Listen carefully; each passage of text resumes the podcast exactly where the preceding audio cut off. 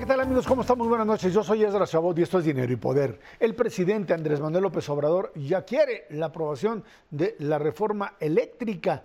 Si no es a través del Congreso, quiere que sea la Suprema Corte de Justicia de la Nación la que reviva la ley de la industria eléctrica aprobada en marzo 2021. La oposición advierte que no aprobarán la propuesta presidencial tal y como está redactada.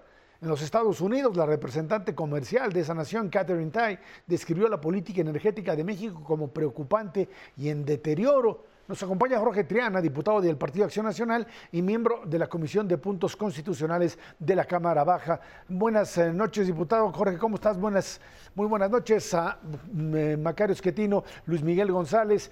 Eh, Jorge, cuando se está hablando de la reforma o de esta eh, aprobación de la reforma constitucional, eh, al mismo tiempo que se trata en la Corte de aprobar eh, lo que fue una reforma eléctrica que se pues se suponía abiertamente anticonstitucional, según por supuesto la oposición.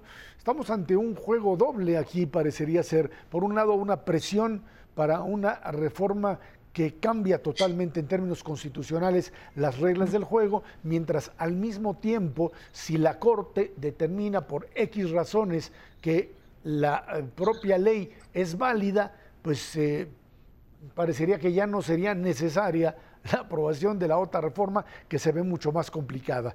Esa es la jugada, parece.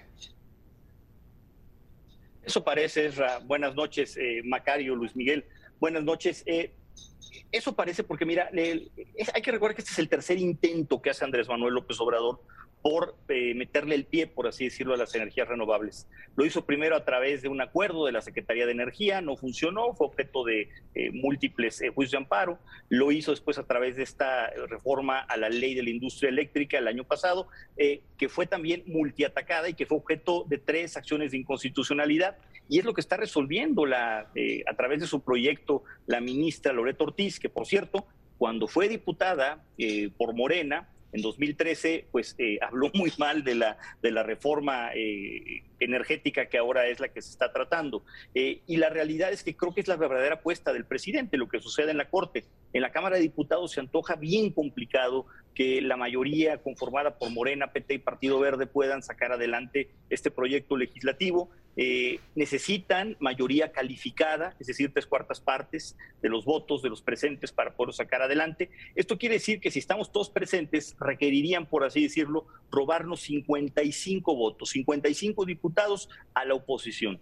Sinceramente no veo de dónde vayan a salir si bien es cierto, había dudas de que el PRI pudiera eh, esperarse un poco para votar y llegar a algún tipo de negociación, ya dijeron que también van en contra, hay un bloque opositor muy consolidado y en caso de que se apruebe ERRA, pues también vendría eh, la colegisladora, el Senado de la República, un bloque de contención a frenarlo. Entonces yo creo que el presidente eh, simplemente lo que está buscando es tener una narrativa para acusar a la oposición de bloqueo, de un eventual, si es que llega, alza en los precios al consumidor final y su verdadera apuesta es esta sentencia de la Corte, que sería una victoria parcial porque no estaría modificando la Constitución, no estaría desapareciendo órganos reguladores, que es una de sus prioridades, no estaría poniendo a la energía eléctrica como un derecho humano, que es algo que quería, y bueno, sería una victoria parcial. Lo cierto es que el presidente gana en cualquier escenario, pero en ningún escenario gana como él quería en un principio. Luis Miguel González. Eh, diputado, hay mucha curiosidad, expectativa, miedo del papel que pueda jugar Estados Unidos, Canadá y Unión Europea en esta discusión. Eh, ¿Cuál es su valoración de lo que puede pasar? Hoy mismo estuvo eh, John Kerry representando al gobierno de Estados Unidos. Parece que en un último intento para fijar la posición en términos de fuerza. Decías, el presidente tiene aparentemente la sartén por el mango en la corte, pero cuando se sale de este escenario y ponemos nuestro tratado comercial, no lo tiene tan fácil. Bastante complicado y no lo dice la oposición, lo dice el propio gobierno de los Estados Unidos, lo dicen eh, los legisladores, el Congreso de los Estados Unidos que han extrañado al presidente Biden porque según ellos no han tenido la suficiente energía para, pues, para eh, manifestarse en contra de esta eventual aprobación de la reforma eh, eléctrica de Andrés Manuel López Obrador. De hecho, eh, hay un cálculo, en un cálculo conservador, se cree que puede rebasar los 800 mil millones de pesos el monto que tendríamos que pagar como Estado mexicano por la compensación de los contratos que se tendrían que cancelar por, eh, eh, por supuesto, por arbitrajes internacionales, pago de indemnizaciones, de costas, etcétera. Esto nos endeudaría por décadas. Vaya, es, un nuevo FOBAPROA, llamémosle AMLOPROA o, o PGPROA, como ustedes quieren, pero sería una nueva deuda multimillonaria la que estaríamos eh, adquiriendo. El presidente se ha amparado hasta el momento diciendo que dentro del articulado del TEMEC no se incluye el tema energético. Y bueno, pues esto es cierto, son unos cuantos renglones los que hablan del tema energético, pero sí habla de libre competencia, sí habla de libre mercado, sí habla de respeto y seguridad jurídica para los contratos y no se está respetando. Y esto dicho ya, pues eh, por el embajador de los Estados Unidos en México, nos lo dijo aquí mismo en la Cámara de Diputados, lo ha dicho también eh, en su momento la secretaria de Estado. En fin, creo que eh, está, está la situación muy clara y bueno, pues esperemos que no se empecine el presidente. Tiene algunos días para recapacitar se ve complicado. Macario. Sí, al, eh, respecto, diputado, es muy extraño que el presidente insista tanto en eh, un cambio que todo mundo le está rechazando. Primero, por un lado, quienes eh, tienen esa facultad, como son los diputados, como son los jueces, lo rechazan los que saben del tema, lo rechazan los socios comerciales. Es más o menos claro que perderíamos si tenemos esta reforma porque habría menos inversión. De hecho, ya la hay gracias a esta, este ataque continuo. Entonces, eh, viendo cómo no se gana nada en términos energéticos, pues debe estar ganando algo en otro lado, o eso es lo que él cree. Eh, ¿En dónde estaría ganando el presidente? ¿Está ganando en complicarnos la vida? ¿Está ganando en ponernos nerviosos a todos? ¿Es simplemente una cuestión ideológica? ¿Ustedes tienen alguna estimación de, de en dónde gana? Mira, mi, punto de vista personal es que gana en dos aspectos. El primero de ellos es que eh, eh, simplemente empodera más al Estado, se empodera más él. Tendríamos una Comisión Federal, de Electricidad robusta, como no la había, no había un órgano eh, generador de energía tan fuerte en, no sé, cinco décadas, una cosa así. el señor Manuel Bartlett, titular de la CFE, tendría el poder de bajarnos el switch de la luz en el momento que quisiera como medida de, pues de, eh, para amedrentar a la oposición o a quien ellos, a quien ellos quieran, tendrían el control absoluto de todo. Una, una persona me comentaba hace un momento, ¿qué va a pasar con mis celdas solares si se aprueba la reforma, mis paneles solares, si se aprueba la reforma eléctrica? Y yo voy a decir, bueno, pues lo que va a pasar es lo que diga Manuel Bartlett no es que la reforma te prohíba tener eh, paneles solares, es que la reforma dice que va a estar tan sobreempoderado el titular de la Comisión Federal de Electricidad que va a poder decidir sobre todos estos temas a contentillo sin ningún tipo de regulación.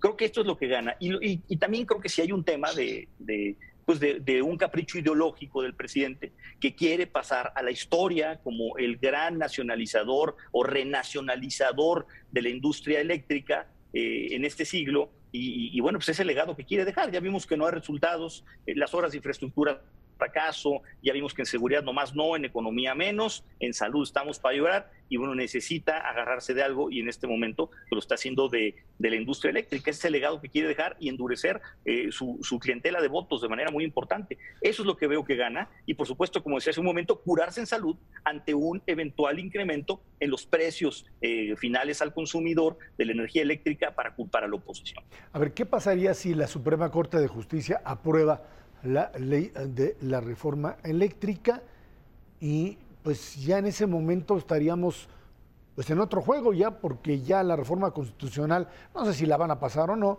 pero el hecho real es que la propia ley pues entraría ya en vigor y ante esto pues no habría más que, pues ahora sí, tribunales internacionales, porque el, eh, eh, digamos, la disputa interna habría finalizado.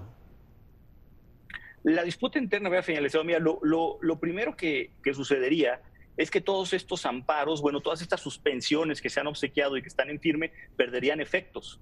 Por lo tanto, podría, podría el Estado mexicano pues cancelar los, eh, los, eh, los, los, contratos sin ningún tipo de, de problema. Esta ley de la industria eléctrica tiene un tema muy delicado y es que hay una suerte de expropiación de facto.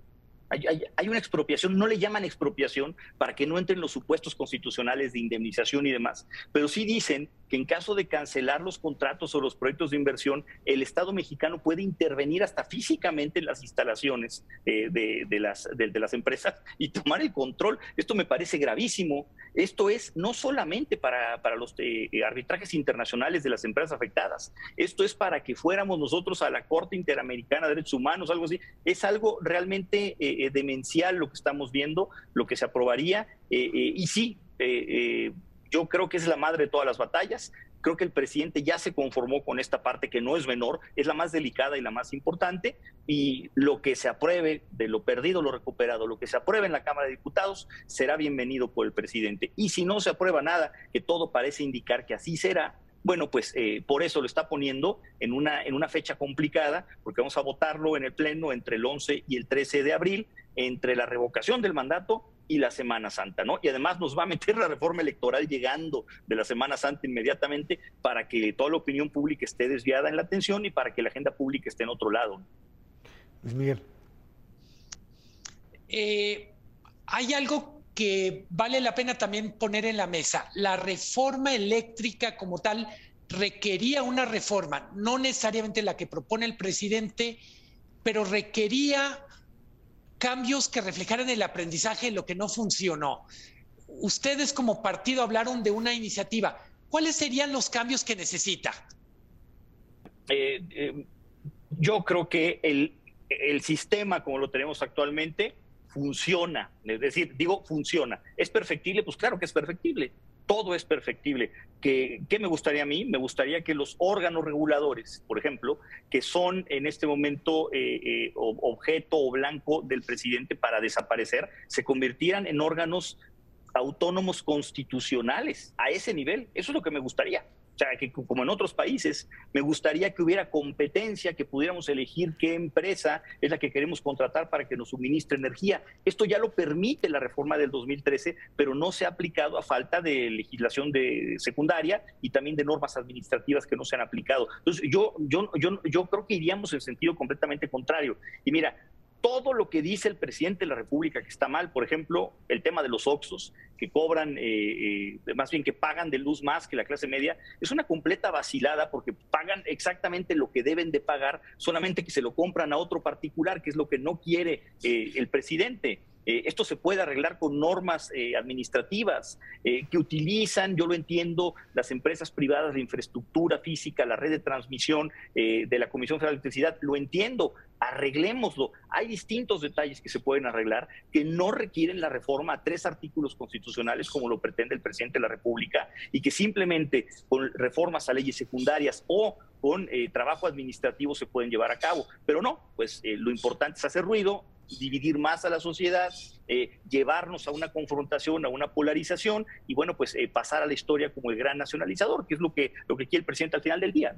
Eh, Jorge, le confían mucho al PRI que no vaya a doblar. El PRI decía, si hay ciertos cambios, nosotros aprobamos, no les vayan a salir con una sorpresa de último minuto. Mira, hay, hay una cosa que me da confianza, Erra, con lo que acabas de decir eh, hace dos semanas el coordinador de los diputados de Morena salió a decir que iba a haber cambios en aras de construir, pues, seguramente con el PRI y demás. Hasta dijo cuántos cambios iba a haber, dijo que iban a ser cuatro cambios. Pero al otro día salió el presidente a enmendarle la plana y dijo, no, no, no me le mueven ni una coma. Y luego volvieron a decir y dijeron no me mueven ni una coma. Ya van tres matutinas seguidas que dice que no le van a mover ni una coma. Pues entonces, como el presidente manda y es el gran legislador de este país a través de su mayoría, pues yo entiendo que lo van a obedecer ciegamente y entonces no habrá cambios y como no hay cambios, pues no habrá negociación con el PRI. Macario. Eh, sí, eh, esto a lo que nos lleva es al riesgo inminente de la decisión de la Suprema Corte. Entiendo que esto lo discutirían el próximo lunes, ¿es correcto? Fíjate lo importante que va a ser el día lunes. El día lunes viene eh, la discusión del proyecto de Loreto Ortiz en la Suprema Corte. El día lunes también van a circular el dictamen porque no conocemos el dictamen. Si nos llaman a, Comisiones Unidas aquí en la Cámara para discutir un dictamen que no existe, nos lo van a circular apenas el lunes. Y el lunes también tenemos previsto presentar una propuesta alterna a nosotros. Entonces va, a ser importante contrastar y ver qué es lo que sucede a raíz de lo que, pues de, la sentencia que va a tener la Suprema Corte. Bueno, pues ahí está, sin duda alguna, la reforma eléctrica como uno de los puntos centrales del debate nacional sobre pues, el cambio, decían, de la forma en la que el país se organiza, un país que había modernizado una buena parte de las empresas y que ahora pues, se pretende un retorno a un modelo centralizado. la disputa por la nación, en medio, por supuesto, todavía de una crisis económica y de una crisis pues, eh, de pandemia que todavía no termina. Jorge Triana, miembro del Partido Acción Nacional y diputado, miembro de la Comisión de Puntos Constitucionales de la Cámara Baja, muchas gracias por estar aquí con nosotros. Muchas gracias, Serra, Macario, Luis Miguel. Un abrazo, saludos. Vámonos a una pausa. Esto es Dinero y Poder.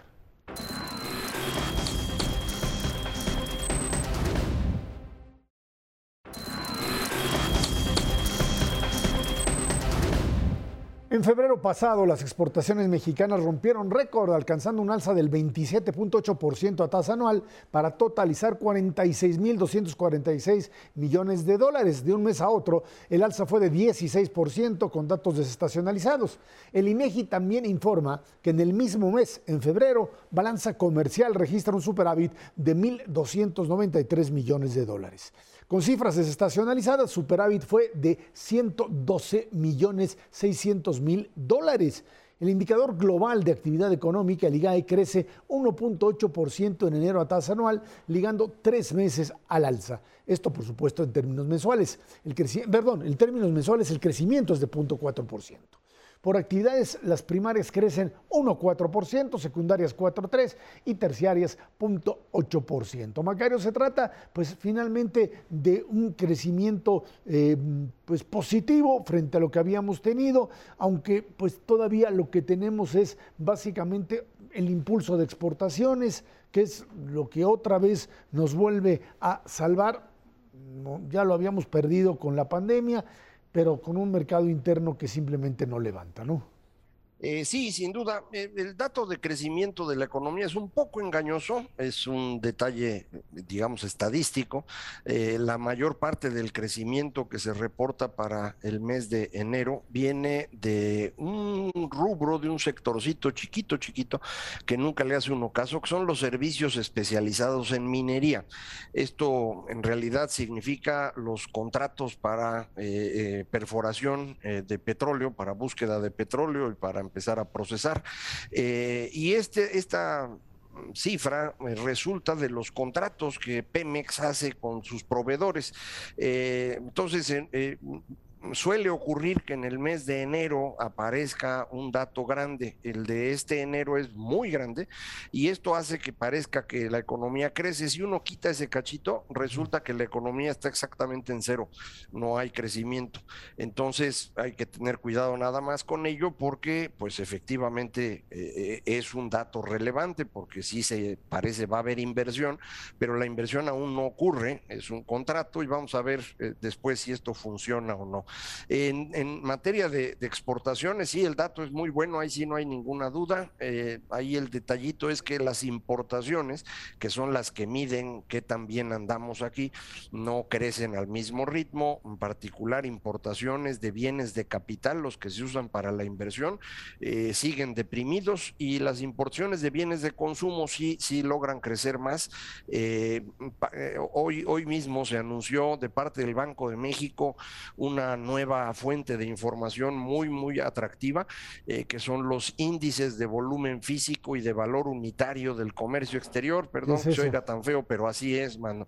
Eh, es en realidad cuánto de, las exportaciones se la debemos al, precio y cuánto se lo debemos a realmente las cosas que compramos.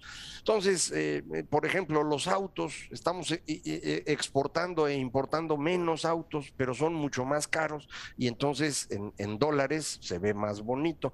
Eh, entonces esta información después nos va a servir para poder analizar con más detalle qué tanto estamos realmente produciendo más y qué tanto es un fenómeno asociado con este fenómeno que ya hemos platicado mucho de inflación, que no solo ocurre en México y que, por ejemplo, en el caso de los autos ha sido importante. Miguel, estamos hablando de una inflación que pues eh, podría generar, dicen algunos, algún tipo de crecimiento en un momento, pero que pues en este contexto parecería ser que nos lleva a un estancamiento, esto que hemos dicho varias veces, estancamiento con inflación, algo que eh, pues en México algunos mm, indicadores y personas que están en los sectores industriales y comerciales dicen, esto se empieza a mover un poco más frente a lo que teníamos en los meses anteriores. ¿Es una percepción real o estamos hablando simplemente de movimientos a veces eh, pues, inerciales que son percibidos por algunos sectores, pero en realidad no terminan por aterrizar. Eh, es una mezcla de todo, eh, Ezra. Yo diría, tenemos la mala costumbre de acercarnos a los indicadores olvidando que se trata de promedios. Hay que ir en los indicadores a los detalles. De exportaciones, evidentemente la, la novedad tiene que ver con la recuperación de la industria automotriz y también se nota, hay que poner mucha atención, la balanza de productos petroleros. Estamos exportando más petróleo, sobre todo porque el petróleo vale más. El, monto medido en barriles sigue siendo el mismo, incluso es un poco menor que el que teníamos hace un año y históricamente es un monto relativamente bajo. Entonces, yo diría, cuando vemos los números, y escuchamos diferentes voces que unas hablan de recuperación, otras de estancamiento, pues vamos al refranero para recordar que cada quien va a hablar cómo le va en la feria. El, el caso del sector exportador, creo que es un recordatorio y lo subrayo en el contexto en que estamos a punto de tomar la decisión de la reforma eléctrica, que la parte que está funcionando mejor de la economía mexicana es la que esté integrada al sector externo, en particular a la economía de Estados Unidos. En buena medida, la mayor ventaja comparativa y competitiva que tiene México no es ser un país petrolero, sino ser un socio de América del Norte. La, recuperación de las ventas del sector automotriz, dice Macario, tiene que ver con que también cambiaron los precios de los coches, pero me gustaría recordar hace un par de años, una de las críticas que había al sector automotriz era, estamos quedándonos fuera de la cadena de los autos más valiosos. En México se está produciendo subcompactos, compactos, pero los autos más valiosos están quedando en Estados Unidos. Entonces, si, si parte del crecimiento de la exportación se explica porque los coches que estamos vendiendo es más valioso, yo diría que es buena noticia porque significa que por unidad se está produciendo más. Es cierto que hay inflación, pero a estas alturas, pues digo, es como verle los pies a Greta Garbo. Cualquier dato bueno hay que, hay que agradecerlo. Bueno, pues ahí está. Ahora, lo cierto es también, Macario Luis Miguel, que estamos ante una situación en donde el precio del petróleo eh, es uno de los eh, indicadores más importantes. El día de hoy, por la mañana, el presidente Biden anuncia pues, eh, la utilización de la reserva de petróleo de su país y sueltan un dato ahí cercano al millón de barriles diarios para pues, ponerlos a disposición del mercado frente a lo que sucede con eh, Rusia, etcétera, etcétera. Eh, precios del petróleo que pues, puedan mantenerse, digamos, a 100 dólares o a 90, 95 dólares el barril, podrían ser un indicador de que la presión inflacionaria pudiese disminuir esto en mercados internacionales. Mike. Pues no, no creo, más bien eh, lo que te aseguraría es un piso inflacionario, digámoslo. Eh, el año pasado no estaba en esos niveles, eh, 2020 estuvo baratísimo, eh, pero si se estabiliza, como tú dices, tendría una ventaja y es que ya no estaríamos hablando de que cada mes sea más alta la inflación, sino que empiece a llegar a un punto en donde, en donde logre estabilizarse. para el caso de México, como ya hemos platicado, el mayor precio del, del petróleo no es tan buena noticia. Eh, también ya tenemos, por ejemplo, los datos de, recaudación que tiene el gobierno mexicano para el mes de febrero. En realidad corresponden a, lo que se generó durante el mes anterior. Y, pues en términos de petróleo no, no hay una gran noticia. Los ingresos petroleros del gobierno mexicano están ahí dando lástimas y lo demás ya se empezó a atorar. Eh, no hay recaudación, por ejemplo, en el IVA hay una caída y en el impuesto especial a producción y servicios, que es el que se cobra a la gasolina y ahora ya nos está cobrando, todavía en los datos que ahora nos eh, presenta eh, la Secretaría de Hacienda, todavía cobraban y, ya estaba achicándose mucho. Entonces, esto va a complicarle la vida al gobierno mexicano, ya lo habíamos platicado. Entonces, sí, el, precio del petróleo tiene efectos muy diversos, en, en inflación sin duda, pero pues eh, tampoco nos ayuda ya en materia de finanzas públicas. Luis Miguel, eh, el eh, tema de subsidio a gasolina, ¿hasta dónde este hoyo fiscal pues terminará por complicarnos? el, el miércoles Fitch da a conocer un informe donde me parece que si lo tuviéramos que sintetizar en una frase es los altos precios del petróleo son buenos para Pemex, pero no son necesariamente buenos para las finanzas públicas.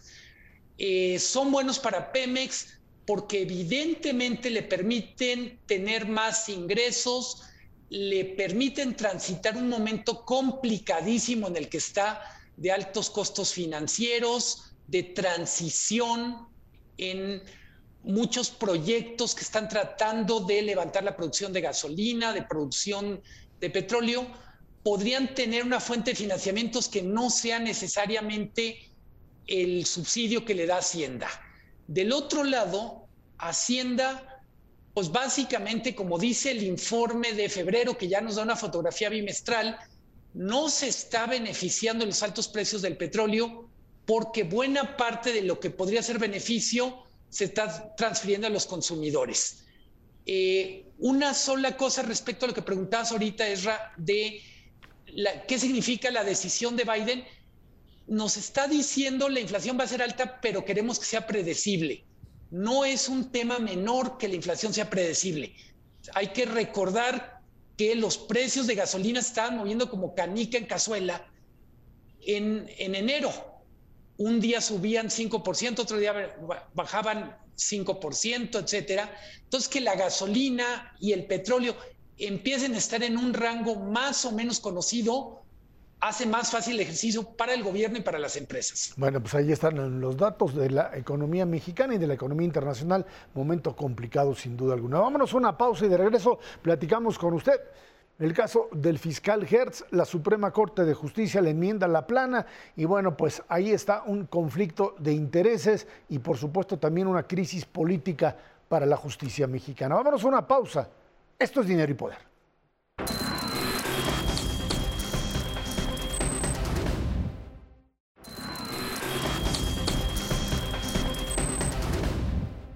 La Suprema Corte de Justicia de la Nación liberó a Alejandra Cuevas y absolvió a Laura Morán, acusadas de la muerte de Federico Hertz Manero, hermano del fiscal general de la República Alejandro Hertz.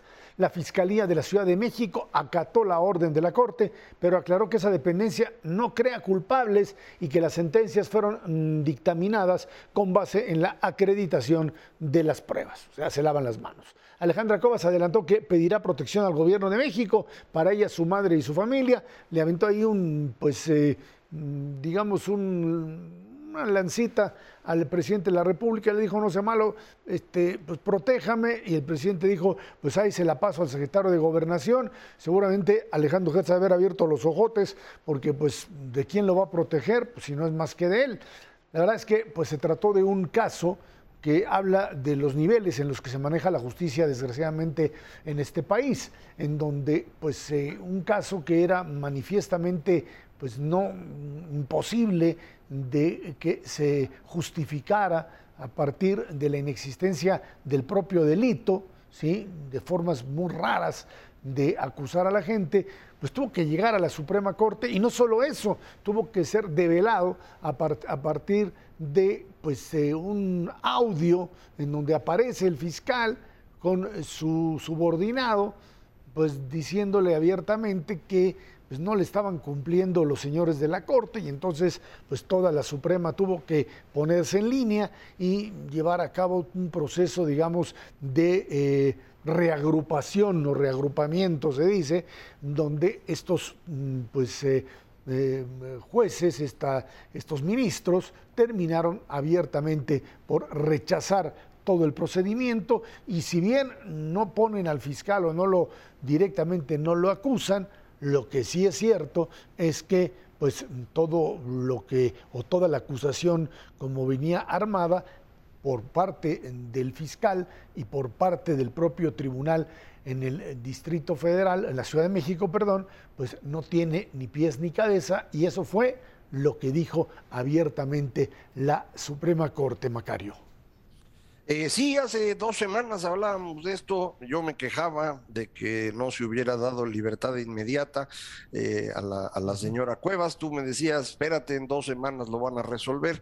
Eh, efectivamente, así fue. Me explican los que saben que el proyecto que se discutió hace dos semanas, por la forma como estaba, obligaba a regresar el tema a la fiscalía y esto complicaba mucho y por eso lo desecharon, construyeron este nuevo que le permitía salir rápidamente a esta señora que estuvo encarcelada 580 días sin eh, un delito. Esto es la parte más eh, seria del asunto. Resulta que el delito no existe. Entonces, cuando la Procuraduría de la Ciudad de México dice pues que ellos no inventan culpables, que hay pruebas del delito, pues ¿cuál delito más si ese delito no existe?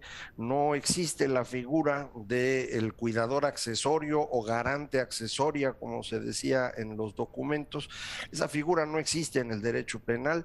Eh, parece que sí existe en temas que tienen que ver confianzas y cosas por el estilo, eh, pero esto es una muestra muy clara de que todo el caso se trataba de una venganza personal del fiscal que pues está usando el poder que le da su institución para cobrarse lo que le deben. Esto lo ha estado haciendo en otras cosas, el señor Gertz no, no nada más está haciendo esto mal y esto es serio porque pues habíamos creado la fiscalía en lugar de la Procuraduría para sustraer los temas jurídicos de las disputas políticas.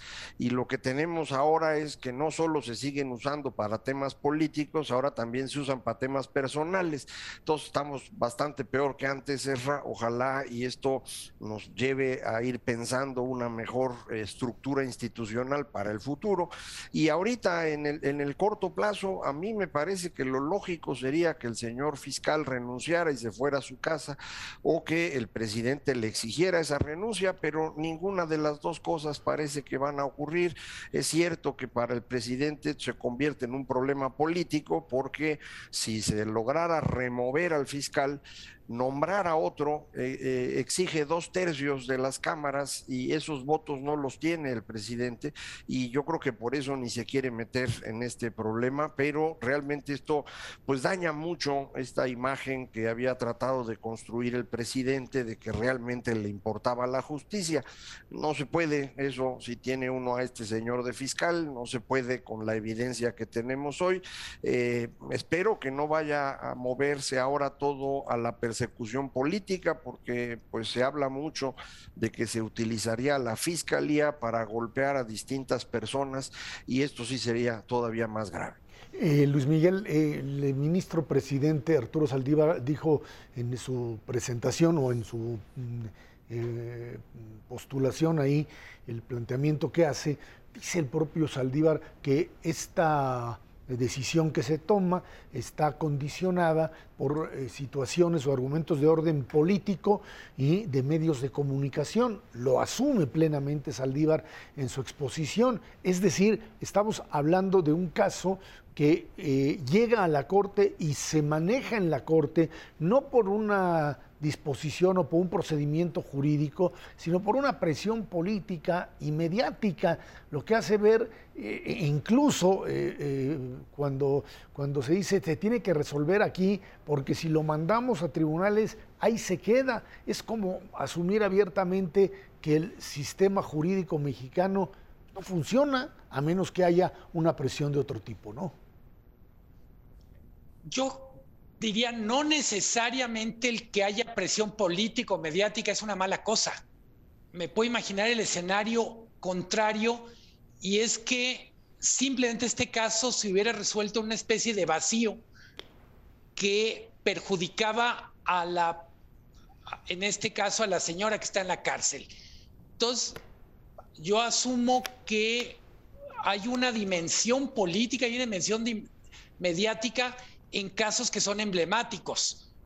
Entendemos que de lo que tenemos que cuidarlos de la mala política, de la política partidista, de la grilla, de las venganzas que tienen que ver con trayectorias políticas.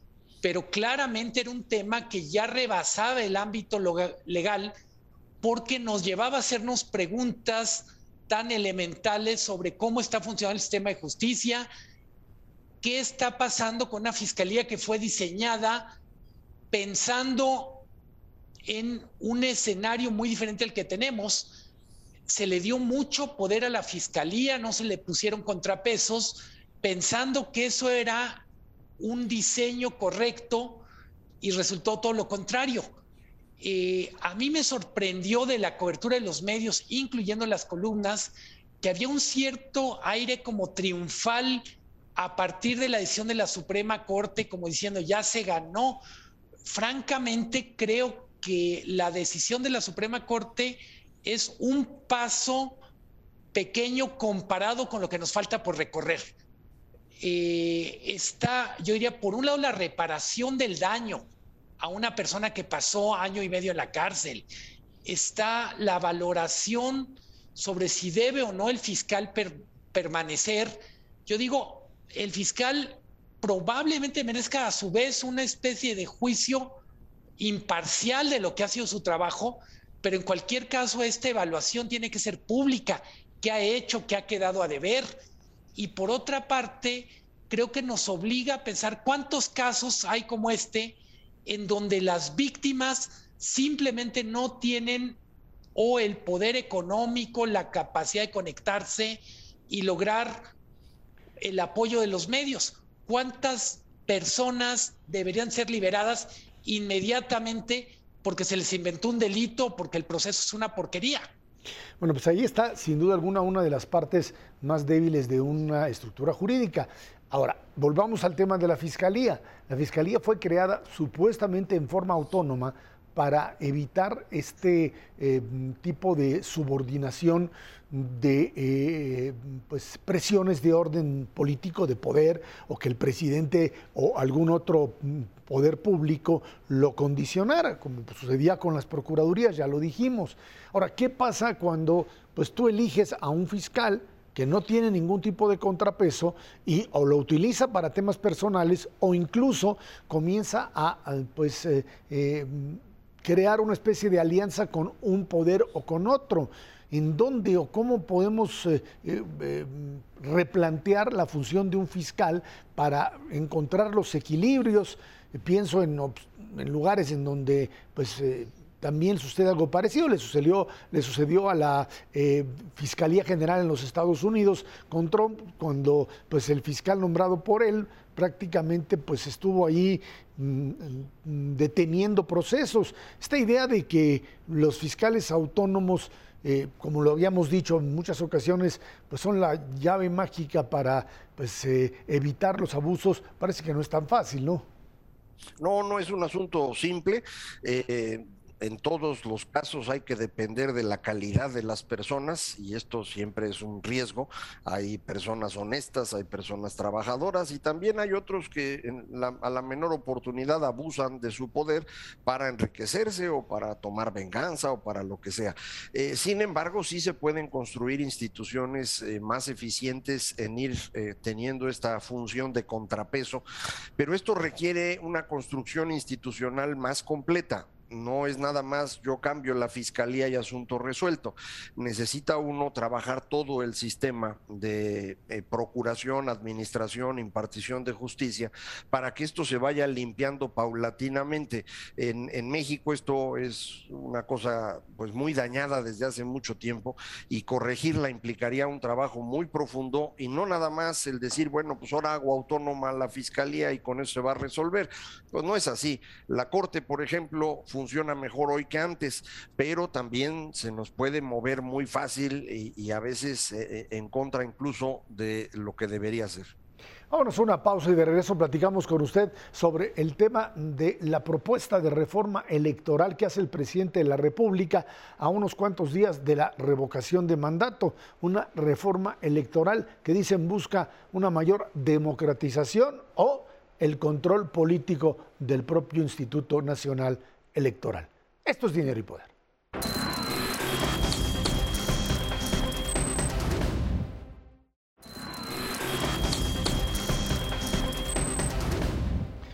Bueno, pues tras la próxima celebración de la consulta de revocación de mandato, el presidente López Obrador enviará al Congreso una propuesta de reforma electoral para que la ciudadanía elija a los consejeros y magistrados electorales, los del tribunal. En su propuesta señala que el candidato que más votos obtenga se convierta en consejero presidente. También desaparecerían los organismos públicos locales, las OPLES famosas, para que sea un órgano federal que realice todas las elecciones. Y bueno, pues obviamente esto hay que meterlo en el contexto propio de la propia revocación de mandato. Está platicábamos hace un rato con Jorge Triana, se trata obviamente de una eh, estrategia de participación en algo que el presidente sabe hacer muy bien, que son elecciones y que es movilización de su base electoral. Si no le van a aprobar la reforma constitucional en materia energética, pues menos le van a aprobar una reforma electoral.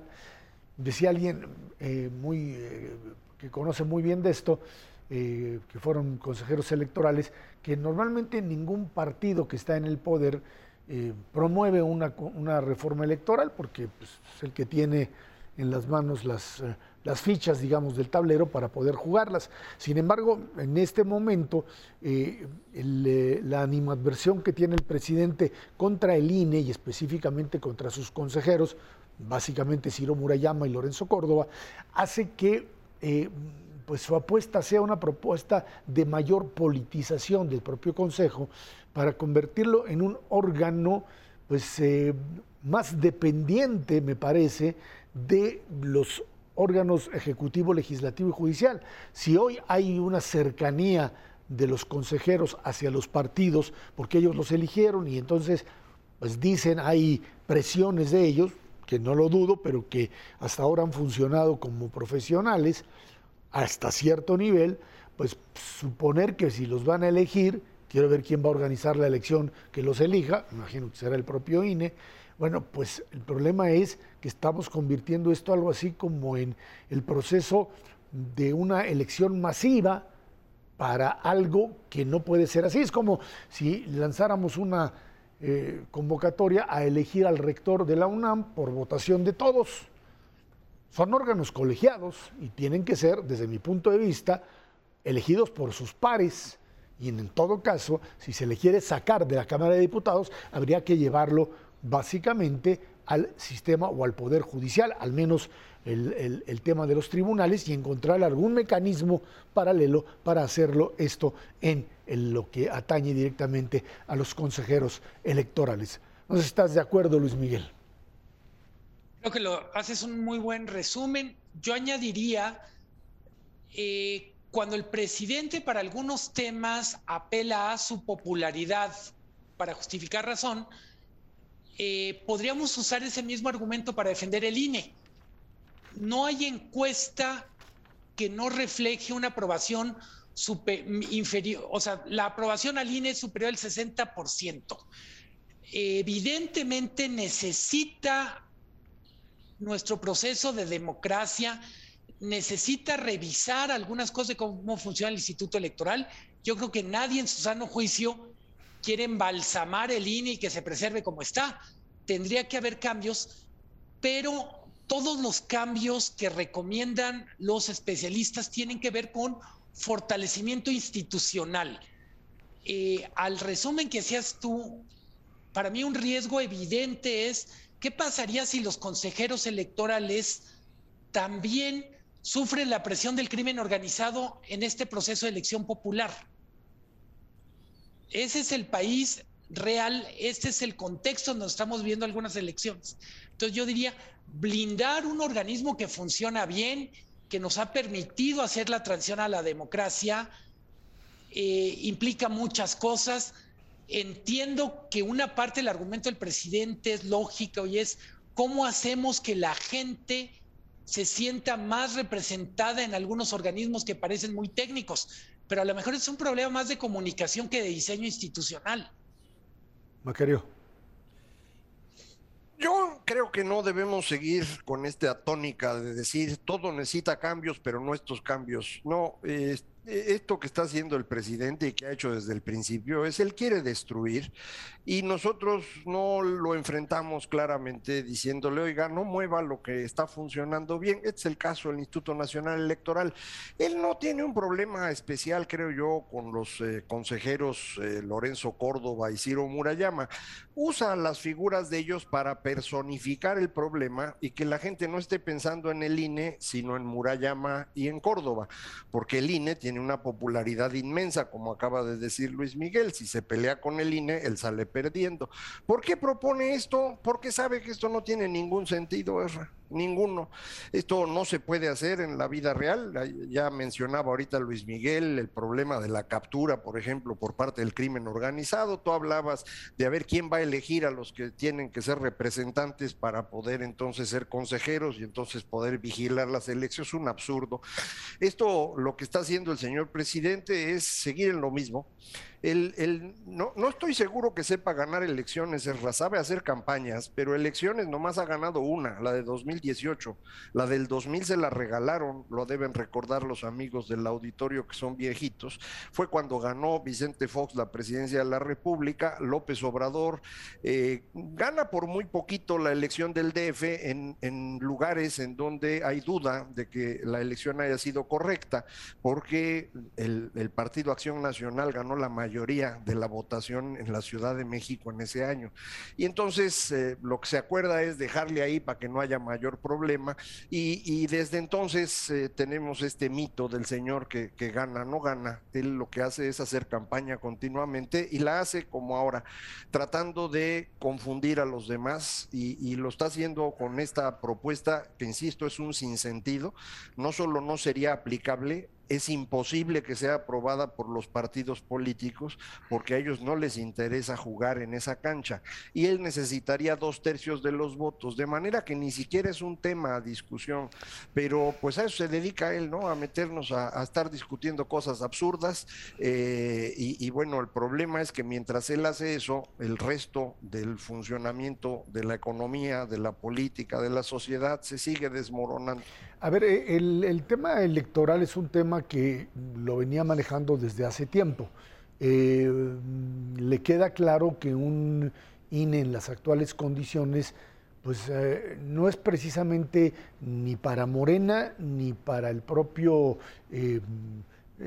presidente una garantía para 2024. Creo que esto hay que proyectarlo básicamente, o sea, no es solamente el hecho de que viene revocación de mandato y que está lo de la reforma eléctrica, etcétera, sino sí hay una perspectiva muy clara de que no cuentan con eh, un, INE eh, pues eh, vinculado o ligado a ellos para el 2024 y quisiera un INE mucho más partícipe, mucho más eh, acorde con la forma en la que eh, tanto Morena como el presidente lo ven y a partir de ello, pues seguramente van a manejar. Recordemos que el próximo año hay cambio de consejeros y seguramente tendrán la posibilidad ahí de pues eh, introducir aquellas figuras que les parezcan mucho más cercanas y lo van a hacer pero mm, esto va también con ciertos elementos que son muy populares, por ejemplo, quitar plurinominales, que porque cuestan mucho.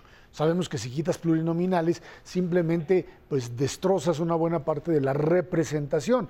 Una cosa es bajar el número, que se puede hacer sin ningún problema, del total de diputados que hay, pero no puedes quitar plurinominales porque entonces pues el partido que tenga el 40% de la votación se queda en una de esas pues, con la totalidad y el control absoluto, que es lo que le pasaba al PRI en su momento, ¿no?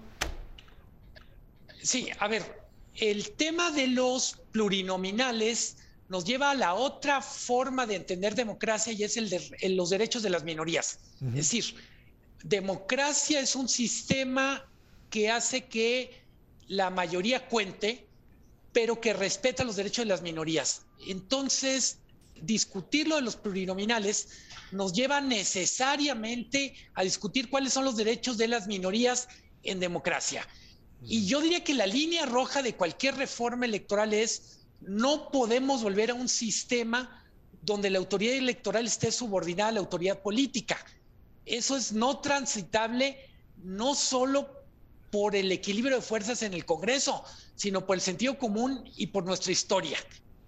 Bueno, pues ahí está el planteamiento, esta es la realidad que está ahora y la semana que entra se pondrá bastante caliente el asunto entre reformas electorales, reformas eh, eléctricas y reformas constitucionales. Macario Esquetino, Luis Miguel González, muchísimas gracias. Gracias a usted que nos ve y nos escucha todos los jueves aquí a las 10 de la noche en el 11, Dinero y Poder. De nuevo, muchísimas gracias y muy buenas noches.